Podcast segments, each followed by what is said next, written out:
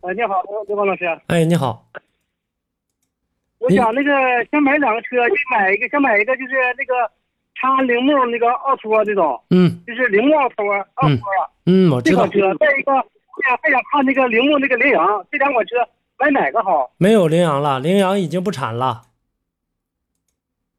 啊？没有羚羊了，市场上已经没有这个车了，除非你买二手的，新车已经不生产了。现在羚羊的替代产品叫启悦，啊，铃木的启悦替代了羚羊，现在羚羊这车已经不产不生产了，没有了。那有个二手的，这二手的是零九年的，那车能值多少钱能值一万多块钱吧？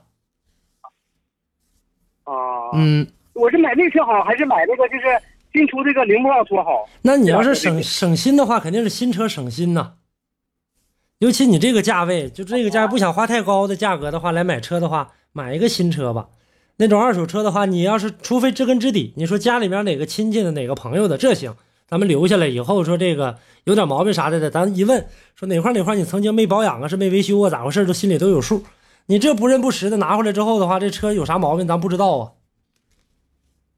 我上那个二手车去看去了，他说那车啥毛病都没有，这零九年才才跑四万多。对呀、你对做的你做过买卖没有？你原来做过生意我没有？？没有。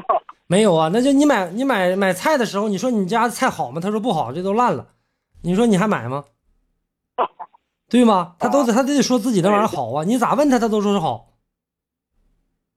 不好硬这这两硬这犟也得两说个好。嗯啊，从那个耗油上，或者是从那个这质量上，这奥两车拓哪个奥拓好一些，奥拓更好一些好。嗯，啊？而且油耗也省我就啊买这个。吧奥拓奥拓用不了几个油的，用不了多少钱。